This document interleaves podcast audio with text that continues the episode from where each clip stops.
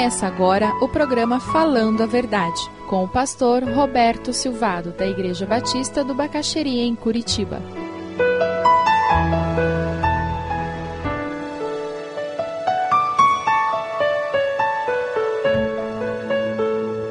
Filipenses 4, de 1 a 7.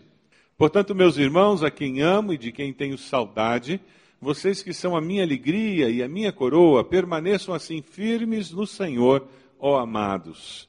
O que eu rogo a Evódia e também a Sintique é que vivam em harmonia no Senhor, sim, e peço a você, leal companheiro de jugo, que as ajude, pois lutaram ao meu lado na causa do Evangelho, com Clemente e meus demais cooperadores. Seus nomes estão no livro da vida. Alegrem-se sempre no Senhor. Novamente direi: alegrem-se.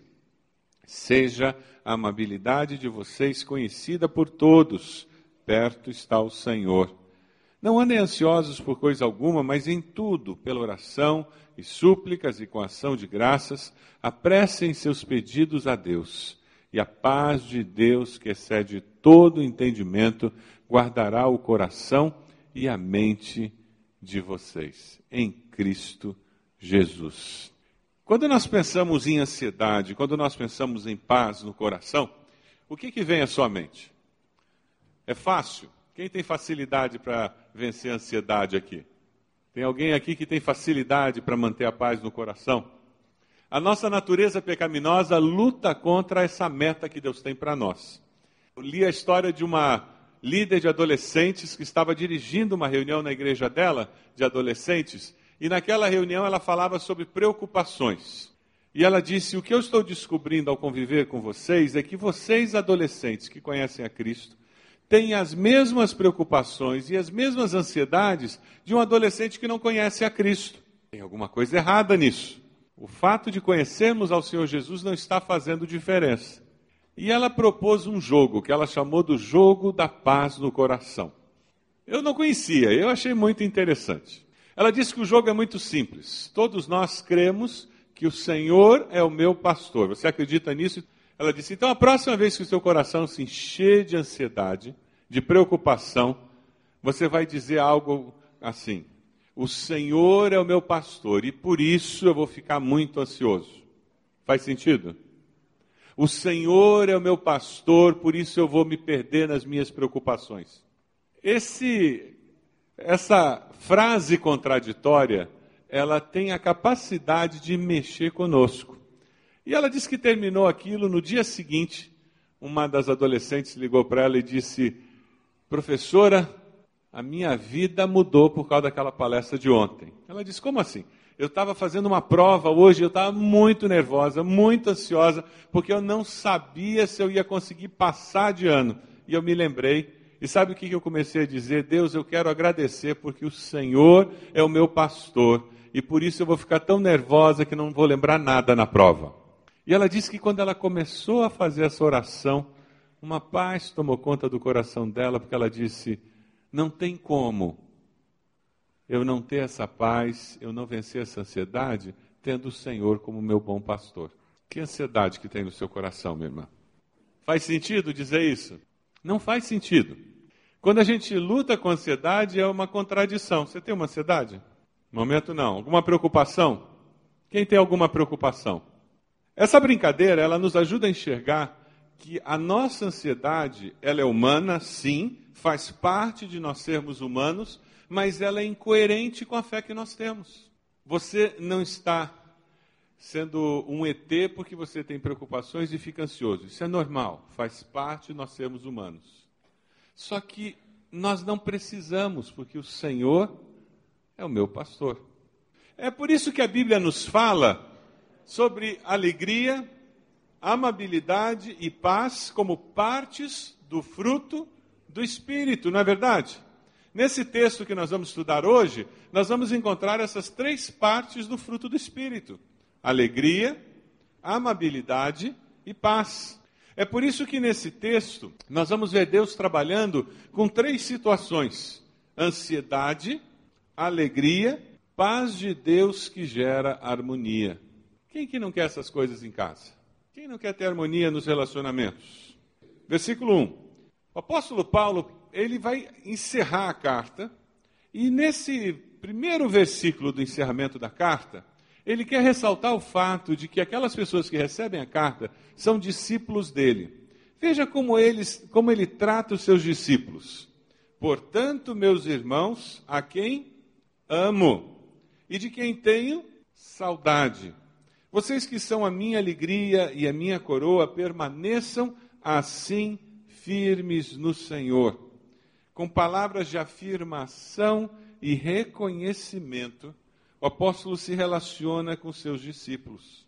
Ele usa ali uma palavra no irmãos a quem amo ele usa o famoso, o, o verbo do ágape, e que vai fazer com que a gente seja remetido lá para Mateus 3,17, aonde Deus usa a mesma palavra para dizer: Este é o meu filho amado em quem me agrado. Deus fala para Jesus no batismo, o meu filho amado, o apóstolo Paulo, quando fala com seus discípulos lá em Filipos, ele usa a mesma palavra no original. Ele valoriza aquelas pessoas que ele está discipulando, que ele está liderando. Como é que você trata seus discípulos?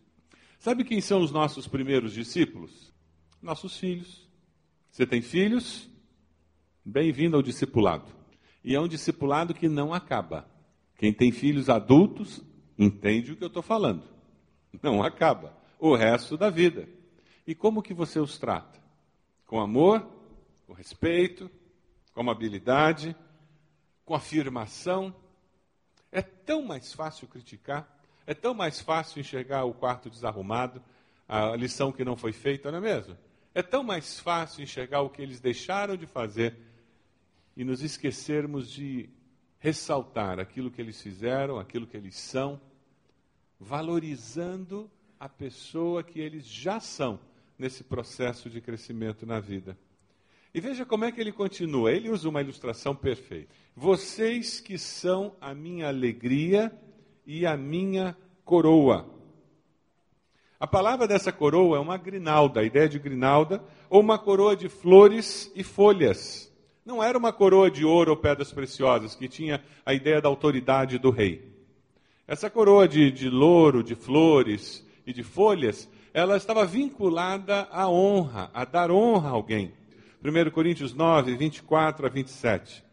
Vocês não sabem que todos os que correm no estádio, apenas um ganha o prêmio?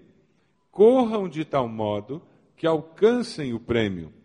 Todos os que competem nos jogos se submetem a um treinamento rigoroso para obter uma coroa que logo perece, mas nós o fazemos para ganhar uma coroa que dura para sempre. Paulo diz para os filipenses que eles eram a sua coroa, ou seja, vocês são aquele sinal de honra que eu tenho por ver o tipo de vida que vocês estão vivendo. Os filhos, quando eles seguem ao Senhor, quando eles abençoam seus pais pelo estilo de vida que eles têm, eles se transformam na coroa dos seus pais. E quando eles chegarem na eternidade, eles serão reconhecidos como pais que foram fiéis ao Senhor e abençoados por filhos que seguiram o Senhor. Os seus discípulos, quando eles são batizados, quando lá na sua célula eles estão crescendo espiritualmente, isso se transforma numa coroa, numa razão de festa, de honra para você. Quem é para vocês motivo de celebração? Em quem você tem investido a sua vida que tem sido a sua coroa? Se você não investe seu tempo na vida de outras pessoas, se você não se dá no servir a Deus servindo outras pessoas, provavelmente a sua mente ficou branca nesse momento. O meu desafio para você é que você assuma a vida de algumas pessoas para orar, para apoiar, para compartilhar a palavra, para investir buscando transformação de Deus. A minha oração é que nós nos transformemos numa igreja de discipuladores de pessoas que investem na vida dos outros, cada vez mais.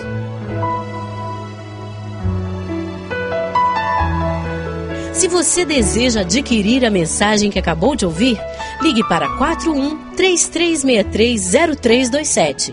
Mencione o título ou o dia da mensagem e envie um e-mail para vida@ibb.org.br.